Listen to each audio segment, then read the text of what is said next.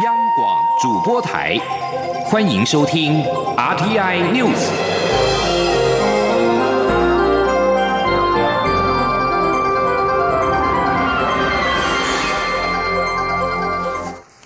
各位好，我是李自立，欢迎收听这一节央广主播台提供给您的 RTI News。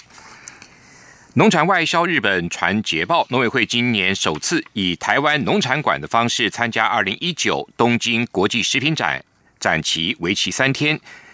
就累计接单为新台币七千多万元，再加上台日业者所签署的香蕉跟水产品采购订单达到新台币二十三亿，成绩不菲，拼出今年出口日本成长动能的议程，达到了。突破十亿美元的关卡，也大约是新台币三百亿元。记者杨仁祥、陈林信宏的报道。东京国际食品展是亚洲最大规模的专业食品展，也是台湾厂商参与程度最高的海外展览之一。过去都有外贸协会领军台湾厂商和县市参展，今年农委会也首次筹组台湾展览馆参与，且成果丰硕。像是台湾的岐山果菜运销合作社与日本西本贸易股份有限公司签订了为期三年、总量达九千公吨、价值达新台。币四点三亿元的台湾香蕉采购合约。另外，农委会辅导成立的台农发公司，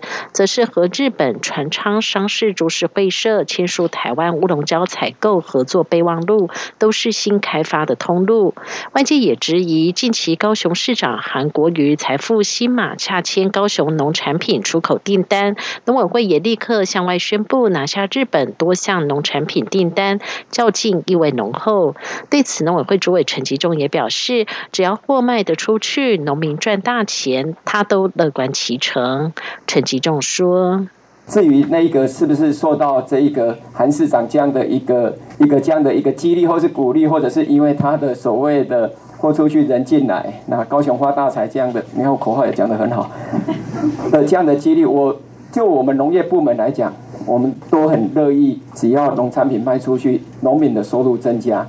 这个才是我们的政策目标，所以我礼拜一之前在经济委员会的施政报告，我们就只有一个政策目标，就是农民的收入要增加，消费者买到安全的农产品。我觉得所有的 credit，所有的功劳可以归给所有的人都没问题，只要农民赚钱就好。陈其仲也承诺，农委会愿意协助高雄农民，让韩市长向新马争取的农产品订单能够如期把货交出去。至于农委会也会拓展在新马的新通路，特别是新加坡没有农业，检疫较为简便，是拓展台湾农产品相当不错的目标市场。中央广播电台记者杨仁祥、陈林信宏采访报道。台日经贸交流密切，而渔业协商也期盼能有新的突破。第八次台日渔业委员会五号到七号在东京召开，针对外界所关注的台日渔业协议适用水域以外的重叠经济海域的作业问题，外交部今天表示，会中向日方重申了我方的立场，并要求日方尊重我国渔船在重叠海域渔作的权益。至于这个重叠海域，主要指的就是。八重山群岛以南的台湾东部的周边海域。记者王兆坤的报道。台日渔业委员会会议七号结束，讨论了台日渔业协议适用海域的渔船作业规则、自动船舶辨识系统、船东责任险等议题，希望双方渔民作业更为便利，并避免作业纠纷。外交部表示，台日渔业委员会已成为双方建立渔作秩序。以及处理渔业议题的重要对话平台，未来仍会继续针对相关议题交换意见。外交部发言人李宪章说：“双方经过坦诚意见交换，同意秉持台日渔业协议互惠合作的宗旨及渔业资源养护的精神，在渔汛期来临之前，择期继续协商。针对未解决的重叠经济海域争议，外交部说，协议适用海域外的重叠经济海域作业问题。”我方有向日方重申立场，要求日方正视双方重叠海域的事实，并尊重我国渔船在重叠海域渔作的权益。二零一三年四月签署的台日渔业协议适用海域范围是北纬二十七度以南、八重山群岛与宫古群岛以北。至于北纬二十七度以北、八重山群岛与宫古群岛以南等其他重叠海域的作业安排。外交部当年在协议签署后就表示，会透过台日渔业委员会持续协商。只是台日渔业委员会成立至今开会八次，都仍处于我方重申立场的状态。外界关注冲之鸟海域作业问题，外交官员表示，冲之鸟距离台湾已有一千多公里，所以我方希望交涉的是台湾东部周边海域。中央广播电台记者王兆坤台北采访报道。财经消息，行政院主计总处今天公布二月份的消费者物价指数 CPI 年增率达到百分之零点二三，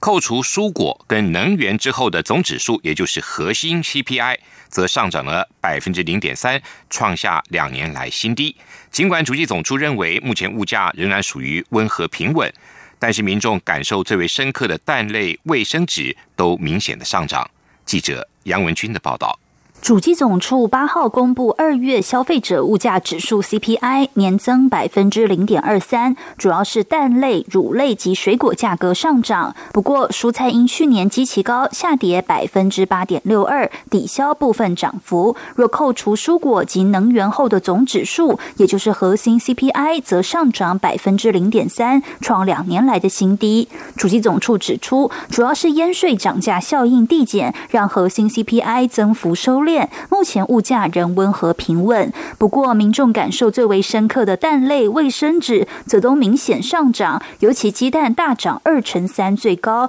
卫生纸也上涨超过一成二，酱油也涨百分之七点四三。主机总处分析，鸡蛋在去年底曾因为前年戴奥星及芬普尼低基期影响，价格飙涨三到四成，目前此因素淡化，价格已趋缓，但去年八二三水灾导致。一百三十万的蛋鸡死亡，影响到今年供给量，是目前价格居高不下的原因。主机总处专门委员徐建中说：“那再加上冬季还有农历春节的时候，那个消费的，就是对蛋的一个消费的需求会增加，所以在供给减少、需求增加的情况之下，就产生了供需出现那个缺口啊。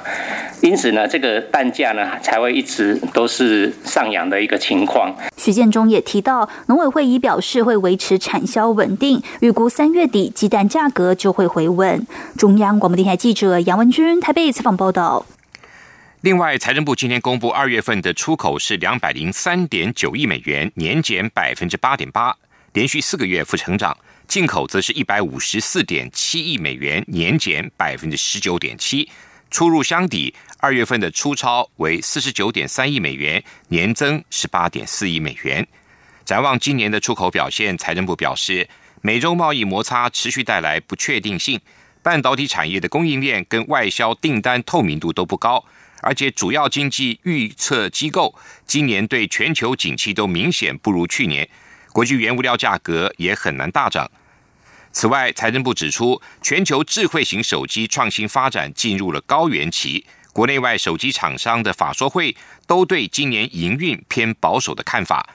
主计总处日前也下修全年的出口展望，预料上半年出口应该会是负成长，但下半年会重回成长的轨道。人体器官移植条例在二零一五年修正通过。如果病患在境外接受器官移植，必须要强制通报。但监察委员调查之后发现，卫福部未能依法行政，无法掌握境外器官移植未确实完整通报，而且未能依法裁罚，使得这个条例形同虚设，对器官移植制度的透明跟可追溯性也造成了不利影响。因此，监察院通过纠正卫福部案。记者欧阳梦平报道。监察院内政及少数民族委员会七号下午通过对卫福部的纠正案。监察委员田秋瑾、王幼林、杨方婉及张武修指出，我国在二零一五年修正施行的人体器官移植条例第十条规定，对于在境外或境内接受器官移植，并于国内接受后续治疗者。必须强制通报。但根据卫福部提供的资料，这项条例施行至今三年多，总计只通报一百三十七例境外移植，且高达百分之七十八的通报内容不是空白未填，就是填不详、未告知、病人不清楚等，而且部分医院通报资料明显错误。另外，根据全民健保各医疗院所申报器官移植手术后抗排斥药品的资料，确认因接受器官移植领用抗排斥药的病人有七百一十五人，其中高达五百七十八人没有申报。田秋瑾八号在记者会中指出，对于境外器官移植未确实通报或登录不完全的情形，卫福部没有依法处分，而且持续以健保给付违法者抗排斥药，形同变相鼓励医院及境外移植病人不需要依法通报，也使得全民健保恐沦为器官来源不明等犯行的帮凶，鲜有代失，因此通过纠正。他说：“你完全不填，或者是把这个当儿戏，或是规避，那还是继续给你这个呃健保的这个几呃抗排斥药嘛，哈。那问题是这个这个就形成是说，那你据实填的人好像就傻瓜一样，或者是说不依法也没事，好，那你这个法定出来做什么呢？你不这样做，你以后。”万一爆发了这种黑心器官或者是其他的事情，时候你台湾就无所逃于这个风暴。监委在调查中也发现。国人至境外接受器官移植，集中于中国大陆的特定医院及特定医师；返国后追踪治疗，也有集中国内特定医院的情形。卫福部应该正视并追踪查明。另外，国人赴境外进行器官移植，是因为国内器官捐赠人数与等待捐赠人数有极大的落差。卫福部对于器官捐赠的宣导方式、经费都不足，也应该改善。中央广播电台记者欧阳梦平在台北采访报。道：美国宗教自由大使布朗贝克今天呼吁北京停止在中国的宗教迫害行动，他并要求访问新疆的大型再教育拘留营。路透社报道，布朗贝克今天在香港发表措辞强烈的演说，表示北京发动信仰战争，并指北京必须尊重人民有信仰的这项基本而且神圣的权利。布朗贝克对香港外国记者会的听众表示，这是一场他们不会赢的战争。中国共产党必须聆听自己人民要求宗教自由的呼声，并且采取行动改正错误。谈到中国对新疆穆斯林建立庞大再教育营的这项主题，布朗贝克提到，包括了虐待、政治思想灌输跟强迫劳役等侵犯人权的行径。根据这些营里面地理拘留超过了一百万名的维吾尔人，还有其他穆斯林的少数群体。提到中国境内的天主教徒的议题，布朗贝克也表示，中国跟梵蒂冈签署的主教任命协议并没有改善宗教自由。他表示，中国政府仍然持续的伤害天主教徒，他们没有看到这种现象在不久的将来会改变的迹象。美国总统川普跟北韩领导人金正恩在越南河内举行的川金二会破局之后，美国最新情报显示，北韩西海岸的卫星。发现场已经恢复了正常的作业。对此，美国总统川普七号表示，他对金正恩有点失望。川金二会双方对非核化跟松绑制裁的议题谈不拢，最终以无协议结束峰会。自从川普空手而回之后，包括南韩官方跟美国研究机构都陆续的指出，北韩不但仍然进行浓缩铀的活动，平壤郊区的沙门洞飞弹研究设施内也有补给运输车辆的移动。最新消息则是，北韩西海卫星发射场恢复运作。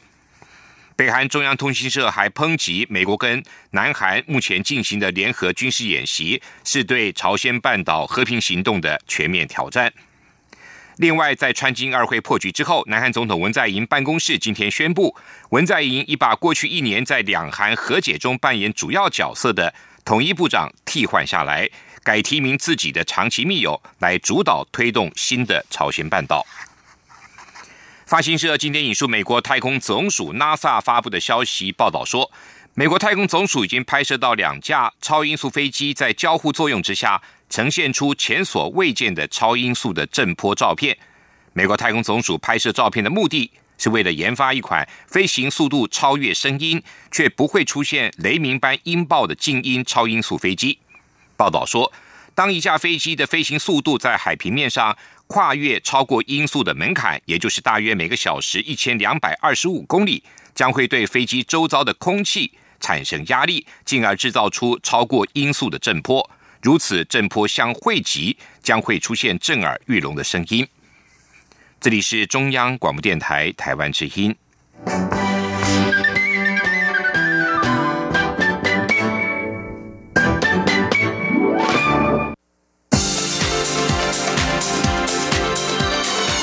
这里是中央广播电台台湾之音，欢迎继续收听新闻。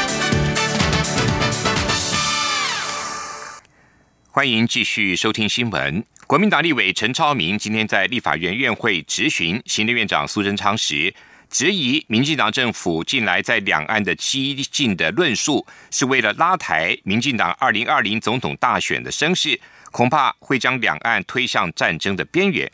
对此，苏贞昌表示，他不热爱战争，他就是要和平，但是为了维护和平，只好做战争的准备。苏贞昌还表示，台湾绝对不会去打中国，但是包括中国在内的任何外国，只要想侵略台湾，台湾人民绝对会保卫家园。记者刘玉秋的报道。国民党立委陈昌明八号在立法院会总质询时表示，民进党在去年九合一大选失败后，蔡英文总统拒绝承认九二共识，又把九二共识跟一国两制绑在一起，是为了拉抬自己二零二零总统大选的声势。陈超明认为，民进党不断挑衅、刺激中国是非常危险的现象，将把台湾逼到战争的边缘。陈超明并试图以影片：“如果你热爱战争，那唯一的原因就是没有参加过战争。”质疑民进党让两岸关系陷入危险。但影片一开始呈现静音状态。苏贞昌趁此表明立场，认为中国向来对台湾只有一种声音，就是统一。什么都没有声音，还比较那个？中国，中国就是不希望台湾有声音呐，啊，中国就是只有他一个声音呐，他不希望台湾有声音。中国就是一直只能统一，我倒不觉得，其他都不能讲了。苏贞昌也进一步强调，自己既不热爱战争，更会为了和平而捍卫到底。我不但不热爱战争，我就是要和平，但为了维护和平，只好做战争的准备。苏贞昌并说，台湾绝对不会去打中国，但任何想要侵略台湾的外国，包含中国，台湾人民一定会保家卫国。陈超明则认为，两岸关系差，台湾将没有未来。中国已经茁壮成世界第二大国，台湾要如何求取生存之道？苏贞昌不以为然，质疑：难道因为中国强大，他想并吞台湾，台湾就只能投降吗？苏贞昌强调，台湾是主权独立的国家，他一定会保护主权，保护国家人民。如果叫他承认台湾是中国的一部分，是统一的进程，他绝不同意。中广电台记者刘秋采访报道：台北市政府今天公布了市长柯文哲三月访美的行程。柯文哲将会晤哥伦比亚大学东亚所的教授李安友，跟纽约台裔美籍政要，并且在传统基金会公开演说。不过未安排参访国务院跟国防部。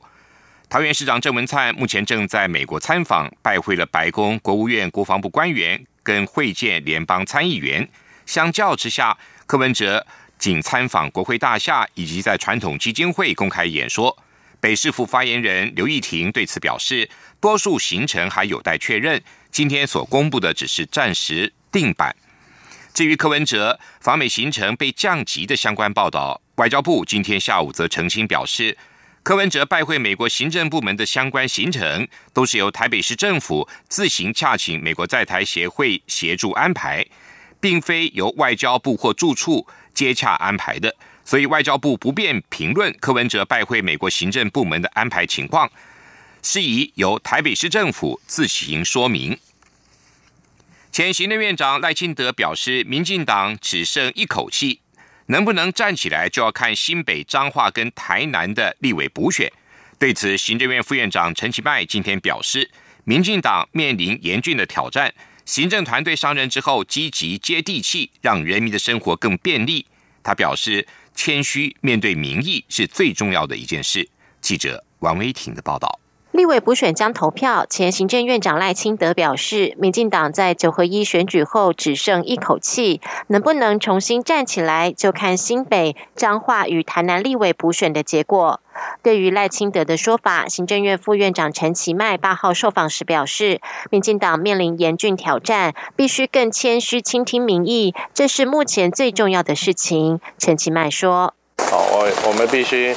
呃，更谦虚的倾听民意啊，哪里做的不好，我们要立刻改进。啊，所以苏院长上任之后，其实我们就一些重大的一些政策，我们迅速的做了很多的一些调整。哈，不管是说非洲猪瘟，那或者是对于整个活络经济，啊，甚至是对于我们一般民众所周遭碰到一些简政便民的一些问题，我们其实都非常努力的在。啊，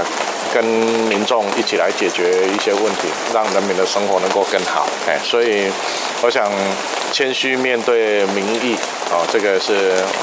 最重要的一件事情。高雄市长韩国瑜近来努力推销高雄农产品，蔡英文总统在脸书发文赞许农委会农产品外销成果。脸书内容提到“货出去，钱进来”，外界议论蔡总统脸书是否在跟风韩流。对此，陈其迈表示，政府努力外销台湾农产品，去年外销金额创下二十年新高。他说，在农产品外销上，中央与地方百分之百合作，并不是竞争的关系，自然也就。都没有比较的问题。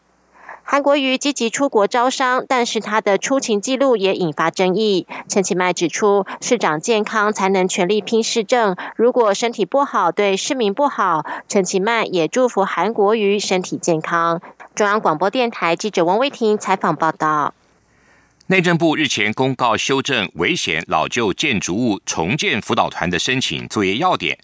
内政部营建署都更组组长王武聪今天表示，中央调高补助地方政府经费的上限，并且增加补助项目，希望地方成立辅导团，协助社区提案申请重建，加速围老重建的推动。记者刘品希的报道。为了加速都市危险及老旧建筑物办理重建，内政部自去年起编列预算，补助各地方政府筹设围老重建辅导团。内政部日前公告修正辅导团申请作业及执行管考要点，明定补助范围，并调高补助额度。营建署都跟组组长王武聪八号受访时表示。中央补助经费，让地方政府能够委外成立专业的辅导团。辅导团主要有三大功能：第一是培训专业人才，并办理社区说明会；另一个功能是主动寻找有重建需求的建户，协助整合住户意愿，并向县市政府提案申请重建；第三个功能则是建制地方潜在围老地区的资料库。他说我们家附近这个社区。”然后把围绕的案件去跟县市政府申请去提案，地方政府也可以去建制他们潜在的围绕的地区的这种资料库，来去把它建制起来，作为未来推动的一些依据。所以我们在补助是是这三大块。王武聪指出，辅导团每协助一个案子，中央即补助新台币五万元。如果一案的总户数在七户以下，补助金额会予以酌减。至于重建讲习与人才培训方面，每一年补助上限为一百五十万，但交通条件特殊的县市，补助经费可以加成。辅导团如果办理社区说明会，还可再获补助二十万。此外，辅导团建制地方潜在围老地区资料库，最多补助一百万。王武聪表示，补助县市政府成立辅导团的计划已经执行一年。目前全台共有八县市设有围老重建辅导团，包括台北、宜兰、新竹、彰化、南投、云林、台南及澎湖。央广记者刘聘熙在台北的采访报道。行政院科技汇报办公室参事连锦章今天接掌经济部标准检验局，他强调会以主动积极、未雨绸缪的态度施政，将主动出击了解产业标准所面临的现况。避免标准与现金的需求不符，在商品标准方面，也会加强抽验市面上的消费商品，保障消费者安全。另外，他也瞄准五 G、AI 等新科技，要提前制定标准，协助产业提早抓住商机。记者谢佳欣的报道。在经济部次长曾文生监交下，经济部标准检验局长连锦章八号走马上任。连锦章受访时表示，标准制定与技术有关，过去自己曾任工业局副局长，有相关经验。如今科技持续进展，标检局未来将从主动积极、未雨绸缪等两大方针冲刺业务。在主动积极方面，连锦章说明，产业标准需要与时俱进，因此会主动了解业界现况。与国际标准更新情形，如有需要，会与产业工协会讨论来修正标准。另外，消费商品应与民众生活息息相关，安全更要严格把关，会请同仁加强抽验，不能等到出事或民间消费团体发现问题才配合处理。至于未雨绸缪，连锦章表示，AI、五 G 等新兴科技陆续涌现，不能等到国际标准拟定后，国内才开始着手制定标准，一定要预先准备，否则会丧失产业先机。他说。尤其是国际的趋势，像五 G，可能是今年或明年是一个关键年，它有很多的标准会出来，尤其是电信那一块产品，它可能会还会在后面。可是我我们现在不能说，哎，我等到后面再来看。我现在已经要求局里面同仁说要预为准备，那我也去拜托科技汇报吴政委说这一部分的经费要支持我们，那他也鼎力相助。他也认为说，新的科技产生跟最后标准的接轨这一部分要提早做，提早酝酿。林锦章指出，要把国内产业标准建制好，除了与国际最新标准接轨之外，若能考量到国内需求，形成更高规格的标准，或许还可以帮助产业赢得新的国际商机。中央广播电台记者谢嘉欣采访报道。继续进行今天的前进新南向。前进新南向。